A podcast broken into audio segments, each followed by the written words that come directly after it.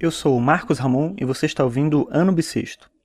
Hoje é quinta-feira, dia 19 de maio de 2016, e esse é o episódio 140 do podcast.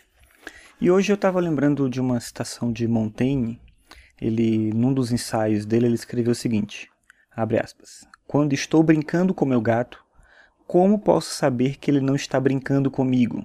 Fecha aspas. Então, essa pergunta eu acho que ela é interessante porque ela, claro, serve para te pensar na questão dos animais. Então, ele brincando com o gato, como é que ele sabe que não é o gato também que está brincando com ele, de certa maneira manipulando a vontade dele, as coisas que ele quer fazer. Mas a gente pode pensar a mesma coisa nisso em relação aos outros seres humanos. E hoje essa citação me veio justamente por conta disso.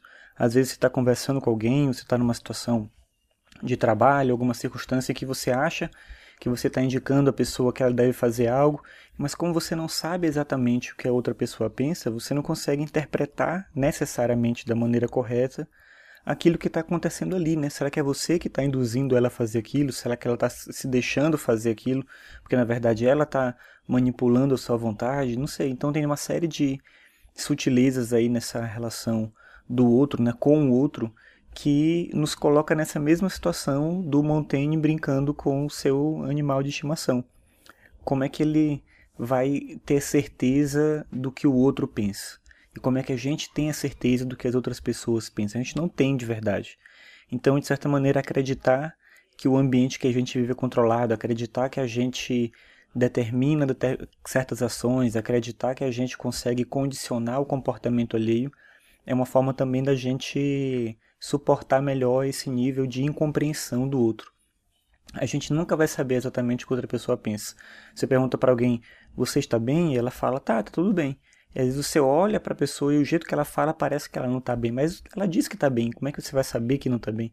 Então, às vezes a pessoa, você pergunta, você quer que eu faça isso para você? A pessoa fala, não, não, tá tudo bem.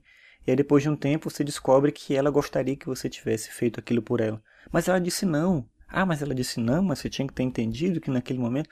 Isso é uma coisa muito comum, a gente não conseguir compreender os sinais que a outra pessoa deixa, seja pela linguagem, seja pela expressão corporal, seja pela circunstância. Então a gente nunca sabe de fato o que o outro pensa, o que o outro quer, o que o outro deseja. Cada pessoa é para outra pessoa justamente aquilo que o gato era para o Montaigne.